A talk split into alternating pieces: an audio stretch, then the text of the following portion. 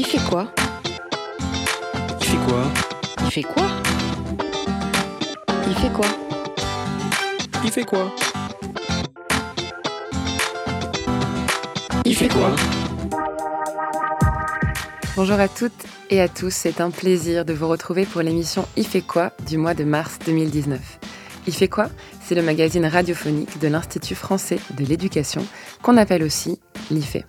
Trois sujets sélectionnés pour vous aujourd'hui. On commence avec pile et face et aujourd'hui on va parler nouvelles technologies et apprentissage. Quelle place donner à l'ordinateur, aux tablettes, aux portables pour les apprentissages des élèves? Nous allons voir ça avec nos deux invités, Pascal Mériot et Rawad Chaker. On continue ensuite avec la rubrique Biblio. Claire Jordanengo va nous parler aujourd'hui de Jacques Balexer, un nom qui n'est sans doute pas inconnu à nos auditeurs profs de PS, puisque c'est le premier à s'être intéressé à l'éducation physique des enfants. Et pour finir, la question du corps toujours, celui des élèves, celui des enseignants, comment est-il pris en compte à l'école? Marie Gossel viendra nous éclairer dans la rubrique Veille. Et on commence tout de suite avec la rubrique Pile et face.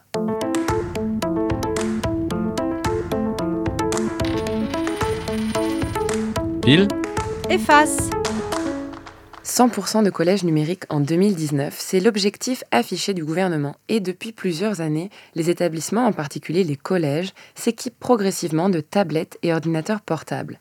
Alors, une partie des enseignants plébiscitent ces outils, comme la tablette, car ils ont plusieurs avantages, la facilité d'utilisation, la multiplicité des activités et même la différenciation pédagogique mais d'autres s'interrogent sur les effets de ces nouveaux outils et en particulier sur la santé des élèves.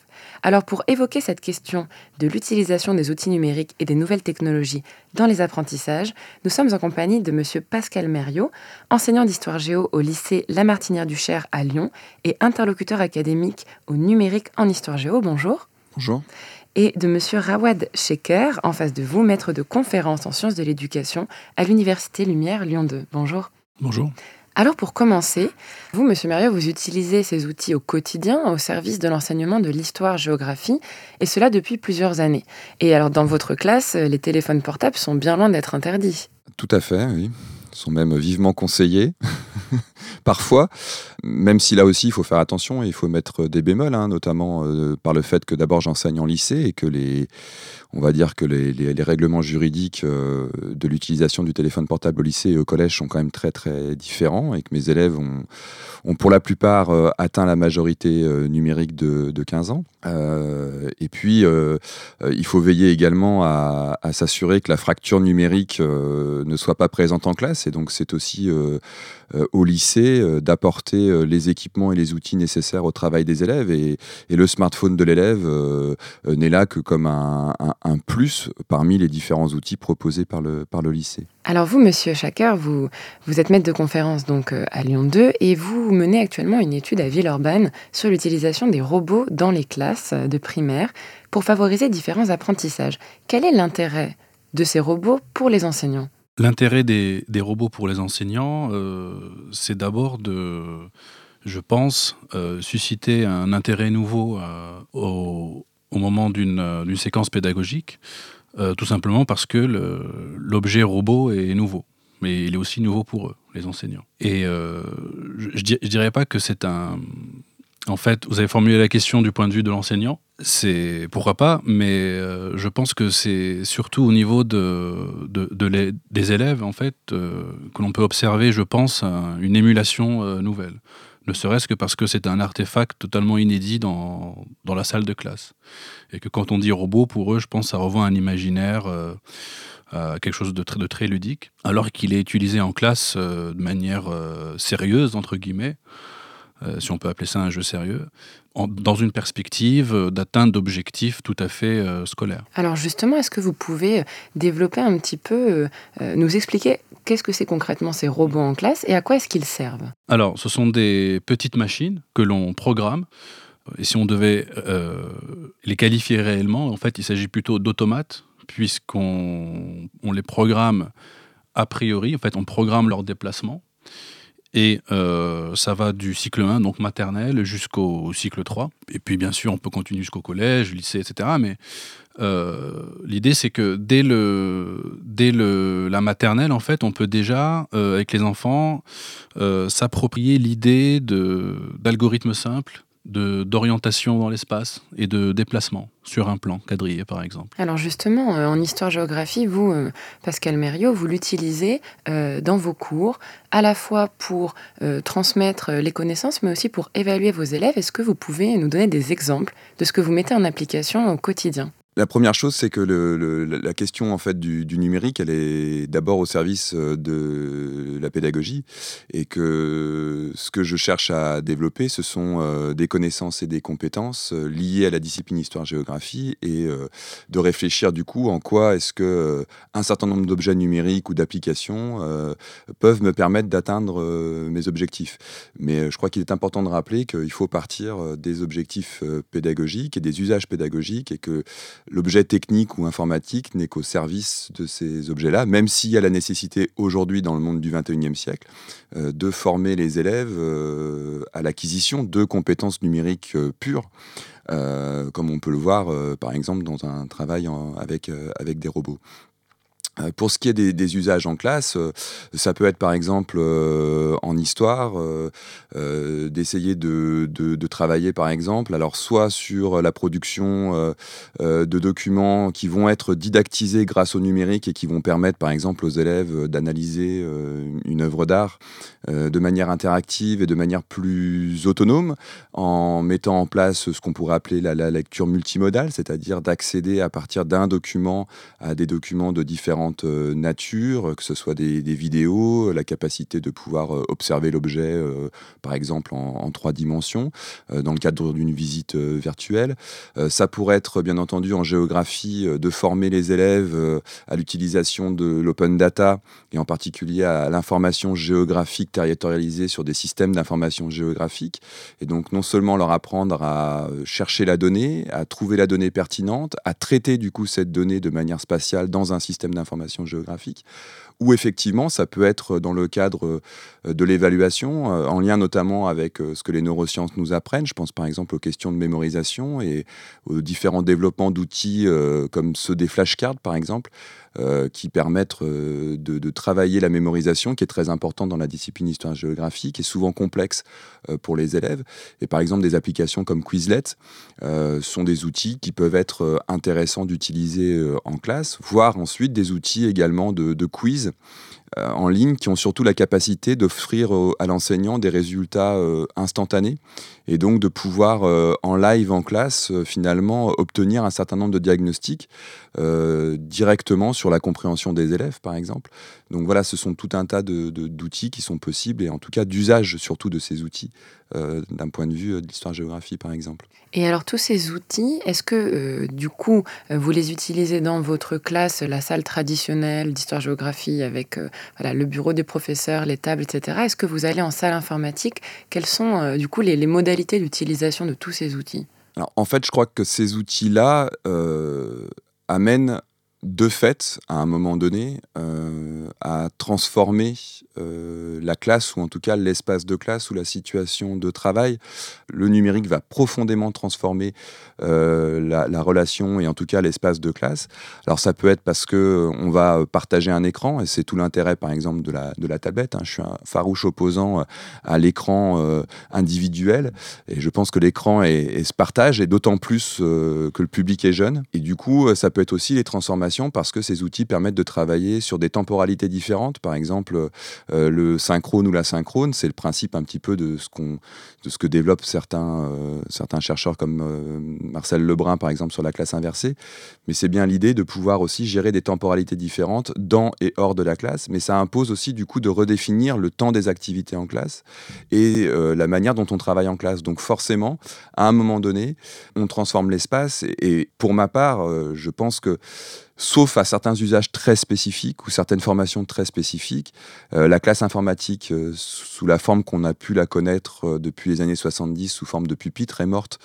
voilà, et qu'il va falloir penser à intégrer le numérique de manière permanente dans la classe, mais de manière raisonnée. et là, il y a un, un vrai travail pour les professeurs d'appropriation et d'acculturation avec ces outils. Oui, parce qu'intégrer le numérique dans, euh, dans la formation même des, futurs enseignants, c'est ce qui est déjà en train de se faire dans les SP. Et euh, cependant, il existe néanmoins des freins dans ces, dans ces formations, monsieur Rawat Chaker. Qu'est-ce qui peut entraîner des limites à ces formations? Bah, Je pense tout simplement en termes d'outils proposés au moment de la formation. Que je, sais que souvent, euh, les, futurs professeurs des écoles ne sont pas formés à, l'ensemble des outils qu'ils peuvent avoir en classe voire euh, formés à comment dire aller au-delà des contraintes techniques qu'ils peuvent trouver en classe. C'est-à-dire si on les forme par exemple à trouver des solutions en ligne uniquement, ou alors en téléchargeant une application sur euh, n'importe quel terminal, si jamais ils se retrouvent dans une situation où euh, ils ont du matériel mais qui n'est pas branché à une, euh, qui n'est pas relié à un réseau, est-ce qu'on leur enseigne réellement à bah, aller au-delà des contraintes, travailler sur le offline, développer des solutions voilà, en offline qu'on peut télécharger a priori puis réutiliser après? Euh, je pense que ça, c'est quelque chose qui m'a souvent euh, interrogé. Et puis, euh, on parle beaucoup de, de, TBI. Je sais qu'il y a beaucoup de TBI dans les écoles. Toutes les écoles ne sont pas encore équipées en TBI, mais c'était le plan à un moment donné. Or, je sais que souvent, on ne les forme pas assez là-dessus. Et c'est une demande, par exemple, que moi j'ai auprès de la part de mes étudiants. De la même manière, on a parlé des robots, et eh bien, ils ne sont pas formés sur les robots, ou très peu. Mmh. Par exemple, euh, cette année, euh, mes, étudiants m'ont dit mais oui, on a fait du scratch une, une, heure avec le, en fait, le prof de maths, en, en, cours de didactique des maths. Mhm. Pourquoi pas? Mais une heure, ce n'est pas suffisant et surtout, euh, ils n'ont pas de robot, quoi. Mhm. Donc, on peut pas. C'est un peu compliqué en fait d'être très ambitieux au niveau des programmes si ensuite, je dirais, l'équipement ou, ou, la manière d'envisager la suite de manière très pragmatique en fait, technique, euh, et matériel euh, bah, s'il n'y a pas de suite ensuite. Mhm. donc des contraintes techniques et matérielles qui peuvent limiter. Et puis une dernière question pour vous, Monsieur Mériot. Euh, justement, on parle de la formation des enseignants. pour les enseignants qui sont déjà dans le métier depuis plusieurs années ou qui voudraient se former et qui n'ont... quelles sont les possibilités de se former à, ces nouveaux outils, ces apprentissages, au niveau de l'académie peut-être, au niveau des plans de formation? Il existe tout un tas de dispositifs qui permettent aux enseignants de, se former, alors que ce soit des dispositifs dans le cadre de, de des plans d'action de formation qui sont mis en place dans, les diverses euh, académies. Euh, il existe aussi des dispositifs de proximité qu'on appelle des formations, par exemple, d'initiatives locales qui permettent à des équipes, par exemple, sur l'usage d'un TBI euh, qu'ils auraient reçu dans un établissement, d'obtenir une, une, formation. il existe aussi des formations à distance, notamment sur une plateforme nationale qui s'appelle euh, Magistère pour ce qui est de l'éducation nationale, sans parler de tout ce qui est aussi euh, de MOOC. Je pense notamment par exemple euh, à des MOOC sur la plateforme Fun ou par exemple à une initiative qui est menée maintenant depuis six ans par les, différents interlocuteurs académiques d'histoire-géographie de l'ensemble des académies de France, où on a développé depuis six ans un, MOOC interacadémique euh, où euh, on accompagne justement euh, à distance totalement les différents enseignants d'histoire-géographie qui le souhaitent à découvrir justement des usages du numérique dans la discipline histoire-géographie. Merci beaucoup Pascal Mériot, Monsieur Rawatcheker. Donc vous pourrez bien évidemment retrouver toutes ces informations sur le site Cadécole. On passe maintenant à la chronique Biblio avec Claire Jordanengo conservatrice à la bibliothèque Diderot de Lyon. Alors Claire, vous allez nous parler d'un médecin genevois du XVIIIe siècle, Jacques Balexer, qui s'est intéressé à l'éducation physique des enfants. On écoute tout de suite une pastille sonore. La gymnastique est aussi envisagée pour les enfants, comme en témoignent les écrits des médecins tels Nicolas Brouzet et Jean-Charles de Césars. Mais c'est Jacques Balexer qui, le premier, aurait introduit l'expression d'éducation physique selon Jacques Ullmann. Le médecin helvète, dans son livre qui paraît la même année que l'Émile, exalte le respect de la nature en faisant refuse tout ce qui contraint les corps. Les fonctions animales se font d'autant mieux dans le corps humain que les parties jouissent d'une plus grande liberté. Dans ce but, ajoute-t-il, il ne faut point de vêtements qui puissent gêner le corps. Donc effectivement, ce livre de Balexer s'intitule Dissertation sur l'éducation physique des enfants depuis leur naissance jusqu'à l'âge de puberté. Et c'est paru en 1762. Alors dites-moi Claire, pourquoi avoir choisi ce terme de dissertation? En fait, aujourd'hui, on appellerait plutôt ça un mémoire, un petit traité. Et en fait, c'est parce que cette œuvre, c'était une réponse à un sujet qui avait été proposé par la Société hollandaise des sciences, une sorte d'académie. Et la question, c'était quelle est la meilleure direction à suivre dans l'habillement, la nourriture et les exercices des enfants, depuis le moment où ils naissent jusqu'à leur adolescence, pour qu'ils vivent longtemps et en santé en fait, il ne faut pas oublier qu'à cette époque, euh, un enfant sur deux ne va pas atteindre l'âge adulte. Et dans les deux premières années, c'est véritablement l'hécatombe. Euh, on, le sait et on s'en rend compte parce que commencent d'ailleurs au même moment les premières statistiques sur la mortalité. Donc le livre a eu un certain succès à son époque, il a d'ailleurs été réédité 20 ans après, mais il appartient à une mouvance, il n'est pas tout seul. À partir du, milieu du 18e, il y a plusieurs médecins qui ont écrit ainsi des, traités médico-pédagogiques ou médico-éducatifs et qui vont euh, intégrer le corps euh, dans des considérations sur la santé. Et alors justement, quel genre de conseils est-ce qu'on peut trouver dans ce livre? Alors, on trouve des, conseils et des prescriptions sur beaucoup, beaucoup de sujets. Parfois, ça peut nous sembler un petit peu fantaisiste ou prêter à sourire, mais il y a aussi les grands sujets de débat et de discussion de l'époque. Par exemple, on va trouver des conseils euh, sur l'allaitement maternel, sur euh, le problème de la mise en nourrice, sur le fait qu'il ne faut pas emmailloter les bébés parce qu'il faut qu'ils puissent bouger, euh, sur le moment toujours délicat qu'est le sevrage. Euh, la façon dont il doit être mené, etc. C'est amusant aussi parce que Balexer euh, rapporte un certain nombre d'expériences qu'il a entendues euh, à droite et à gauche et il dit aussi qu'il faut s'en méfier. Par exemple, le fait que les Écossais, pour endurcir leurs enfants, trempent les nouveau-nés dans de l'eau avec des glaçons. il dit que bon, faut faire attention, il faudrait peut-être vérifier avant d'essayer d'imiter. on va trouver après donc des conseils sur le vêtement avec des fortes prescriptions contre le corset à baleine, par exemple, mais en revanche, des conseils du genre euh, faut porter des, sabots sans talons jusqu'à l'âge de 8-10 ans si on veut éviter d'avoir les genoux cagneux. À cette époque, on commence aussi à isoler les, maladies proprement infantiles et Balexer est un fervent partisan de l'inoculation de la petite vérole euh, pour s'en prémunir. Il explique aussi qu'il faut bannir les coups parce que ça peut endommager fortement euh, le corps. En fait, voilà, il y a toutes sortes d'observations et à travers ce qu'il dit qu'il faut faire, on comprend aussi ce qui se faisait parfois c'est un petit peu inquiétant. Et finalement, est-ce que ces idées ont eu une postérité? Alors, chacune d'entre elles, euh, oui.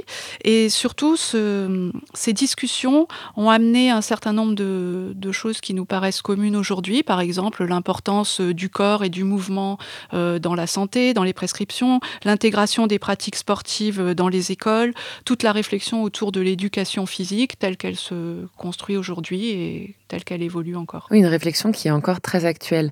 Merci beaucoup, Claire. Et on passe tout de suite à la veille. De jour comme de nuit, fait veille.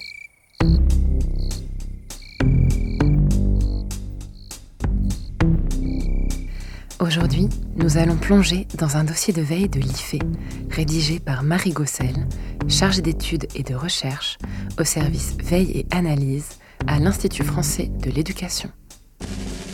Nous allons nous promener entre les lignes, picorer les mots, caresser les idées, sauter de page en page pour découvrir ce dossier.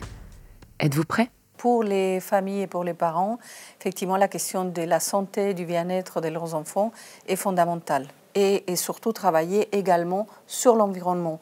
On a parlé du bruit, on a parlé des toilettes, les poids du cartable. Ces questions-là, c'est des questions effectivement très importantes et qui, et attirent énormément d'angoisse euh, concernant les parents. Donc aujourd'hui, nous allons parler du corps à l'école et de la place qu'il occupe dans les préoccupations des décideurs et des recherches. Je vais vous présenter ce dossier de veille intitulé Que fait le corps à l'école? qui aborde ces questions. Juste avant de rentrer dans le vif du sujet, j'aurais aimé faire un petit rappel sur la façon dont le corps est considéré, en général, dans la société. Historiquement et culturellement, le corps et l'esprit sont représentés comme s'ils étaient séparés. On parle alors de vision dualiste, qui distingue deux entités chez l'humain. Un corps fait de chair et un esprit désincarné qui symbolise l'intellect, la conscience et la pensée. Dans ce contexte, la question du corps à l'école est donc complexe, car comment parler des élèves et des enseignants ou des enseignantes comme si leurs esprits se baladaient tout seuls dans la cour de récré ou dans la salle des profs. Cette vision dualiste met l'esprit en valeur et rejette le corps, qui est associé à l'animalité de l'humain. On peut alors s'interroger, avons-nous un corps ou sommes-nous un corps? Mais dis-moi Marie, comment le corps est-il pris en compte dans l'espace scolaire? Un des premiers constats que j'ai pu faire, c'est qu'il y a très peu de littérature de recherche sur cette question, c'est-à-dire la question de l'espace scolaire comme lieu d'accueil du corps des élèves. C'est important car les recherches corrèlent de plus en plus le bien-être de l'élève à l'amélioration des apprentissages. Or, cet espace scolaire n'est pas toujours adapté à cet accueil. Traditionnellement, les préoccupations en rapport avec l'accueil des élèves tournent autour des questions hygiénistes et de santé. On parle plutôt donc de bah, est-ce que c'est bien aéré, est-ce qu'il y a suffisamment de place, est-ce que le mobilier est adapté? Ça tourne moins autour des questions du bien-être relationnel et psychologique. Cependant, des problèmes persistent sur la façon dont les besoins et fonctions physiologiques du corps des élèves, comme le montrent les problématiques existantes autour de la question des sanitaires, illustre la non prise en compte des besoins physiologiques des élèves. Le problème des sanitaires Mais de quoi tu parles? Eh oui, selon une enquête menée en 2013, près de 75% des élèves portent un jugement très négatif sur les sanitaires de leur établissement. Leur critique porte principalement sur trois catégories. Tout d'abord, le manque d'hygiène. Très peu de savon, pas de papier. Le manque d'intimité, pas d'isolement phonique. Euh, les parois ne vont ni jusqu'en haut ni jusqu'en bas un manque de sécurité. Les lieux sont peu surveillés et cela peut provoquer des situations de harcèlement ou voire de voyeurisme. Ces questions de salubrité, au-delà d'un sentiment de mal-être, peuvent provoquer des problèmes de santé, comme des maux de ventre, l'incontinence, des infections urinaires, etc. Et dans la salle de classe, comment le corps est-il considéré? Eh bien, alors que le corps a peine à être considéré dans l'enceinte scolaire, l'enjeu dans la classe tourne plutôt autour du contrôle, voire du dressage du corps. Le corps doit se faire oublier. Il doit être passif, mais attentif et à l'écoute du professeur. Certaines recherches font mention de corps contraints et de l'obligation pour les élèves de ne pas bouger et de ne pas s'exprimer sans autorisation. Les manifestations corporelles sont souvent prohibées, le corps doit être discipliné. On peut dire que l'école fabrique en quelque sorte un autre forme de corps que celui de l'enfant. Il s'agit du corps de l'élève qui est lui astreint à l'organisation spatio-temporelle de la salle de classe. La façon dont les salles de classe sont organisées est d'ailleurs emblématique de la forme scolaire qui place les adultes d'un côté et les élèves de l'autre. Les élèves sont arrimés à leur bureau sous le regard de l'enseignante ou de l'enseignant. Une chercheuse de référence dans ce domaine, Claude Pujade-Renaud, compare la classe à un champ de bataille avec ses places fortes à tenir, ses zones de clivage et ses lignes de tension. Et d'ailleurs, c'est ce que j'écris à la page 5. Mais dis-moi, le corps de l'enseignante ou de l'enseignant joue-t-il un rôle dans les apprentissages? Effectivement, le corps du professeur est un vecteur, une forme de moyen de médiation dans l'espace de travail représenté par la classe. Son appropriation par le professeur, cet espace, conditionne l'activité en facilitant ou au contraire en limitant les interactions, car son corps est central dans la classe en tant qu'outil de travail, de par ses déplacements, son expression, ses postures, la façon dont le regard se porte et se déplace. Tous ces comportements non verbaux contribuent à la gestion de la relation affective avec ses élèves. Mais on n'en a pas encore parlé. Mais à l'adolescence, les transformations corporelles sont importantes. Comment est-ce que cela influence les apprentissages? Alors comme je le dis, page 16, la notion de soi commence avec le corps et englobe le développement physique. C'est pourquoi à l'adolescence, le corps prend une dimension encore plus importante pour les élèves. Le corps se perçoit en fonction de six construits. L'estime de soi, la valeur physique, la condition physique, la compétence physique, la force physique et l'apparence physique. Cette appréhension de son propre corps joue un rôle important lors des interactions en classe et entre pairs. L'estime de soi est une dimension principale de la notion du bien-être, et le manque d'estime de soi peut entraîner un sentiment d'inaptitude, un manque de confiance, et peut impacter les résultats scolaires, sans parler d'éventuels problèmes de santé comme l'anorexie par exemple, engendrée par l'insatisfaction ressentie face à son propre corps. Ce que tu veux nous montrer, Marie, finalement, c'est que questionner le corps à l'école, c'est une question qui est légitime. Tout à fait. Questionner cette place est légitime au sein d'un système éducatif où euh, le corps doit être mieux pris en compte à l'intérieur de l'enceinte scolaire, puisqu'il faut à la fois penser au bien-être tout en favorisant la réussite des élèves. Il faut également penser à la construction d'identité et à l'estime de soi, en fait tout ce qui touche à la place des individus au sein de cette société. Merci Marie. Vous pouvez poursuivre la lecture de ce dossier en vous rendant sur le site Veille et Analyse de l'IFE et en cherchant le numéro 126. Nous passons maintenant à l'agenda. Dis-moi Florence, que se passe-t-il ces jours-ci à l'IFE? Alors comme nous l'avions annoncé dans la dernière émission, on termine le mois de mars avec le fameux festival Science on Stage, où les enseignants en sciences auront l'occasion de présenter leurs projets innovants. C'est le 29 mars à l'ENS de Lyon, ne manquez pas cette occasion. Et est-ce que l'IFE propose aussi des formations au mois d'avril? Oui, Diane. La première a lieu le 1er et le 2 avril, et elle promet d'être passionnante.